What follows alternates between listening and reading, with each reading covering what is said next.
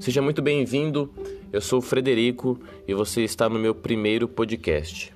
Para você que não me conhece, eu sou professor, trabalho em escola, sou formado em licenciatura em Ciências Biológicas e apaixonado pelo cérebro, neurociência e educação.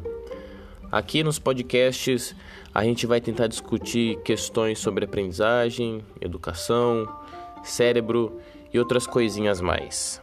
E para início de conversa, se você não me segue lá no Instagram, vai lá, arroba Frederico Salles, é fácil achar. Segue a gente, porque lá tem bastante conteúdo relacionado a isso. Também a gente tem um grupo no, Instagram, no Telegram. E se, se te interessa também, ali a gente abriu um canal para falar sobre coisas das minhas experiências enquanto professor e daquilo que a gente vem estudando. E no, e no, nosso primeiro podcast, a gente achou interessante falar de uma coisa que diz respeito a todos nós que estudamos. Nós, enquanto professores, e nós, enquanto alunos. Como formar uma memória de longo prazo? É, é importante a gente sempre lembrar que, teoricamente, temos duas posturas antes de atingir um terceiro patamar para consolidação de memória. As duas posturas são repetir sempre o conteúdo aprendido.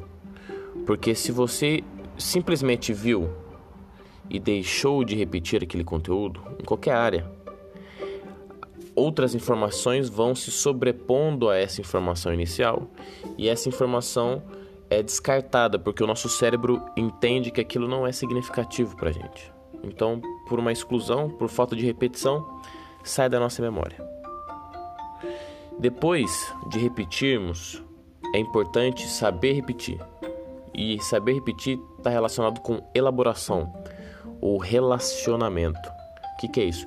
Eu relacionar aquilo que eu aprendi a um conteúdo que eu já tenho dentro do meu arcabouço teórico.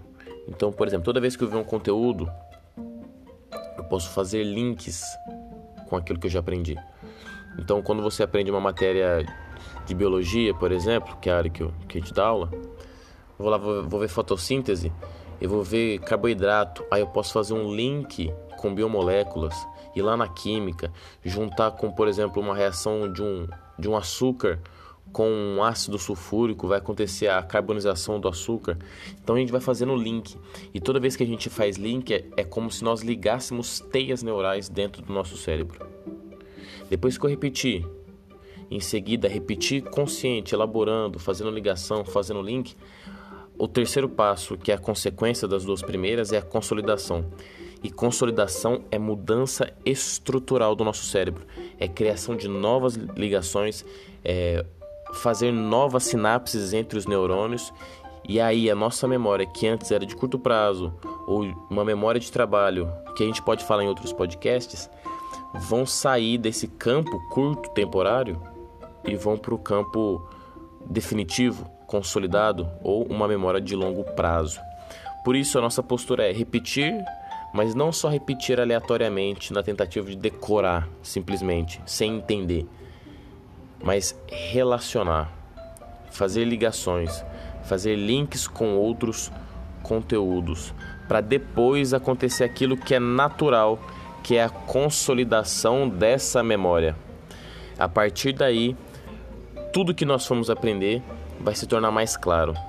E a partir disso, a gente deve desenvolver uma postura de sempre fazer isso, porque aos poucos isso vai se tornando mecânico e a nossa aprendizagem se torna muito maior e conseguimos lembrar várias coisas que a gente antes não conseguia. Então, se você gostou desse podcast, compartilha, avisa a galera, ó, tem um cara lá falando sobre memória, sobre aprendizagem, atenção. É, é interessante. Entra lá, Frederico Sales. Lá no Instagram também, arroba Frederico Sales. No Telegram, no Telegram também. Tá lá no bio do Instagram, do Instagram o link para entrar no grupo do Telegram. Então, se você gostou, acompanhe os próximos e dê o feedback. É importante pra gente para saber se tá fazendo sentido para geral, certo? Obrigado pela atenção e até uma próxima.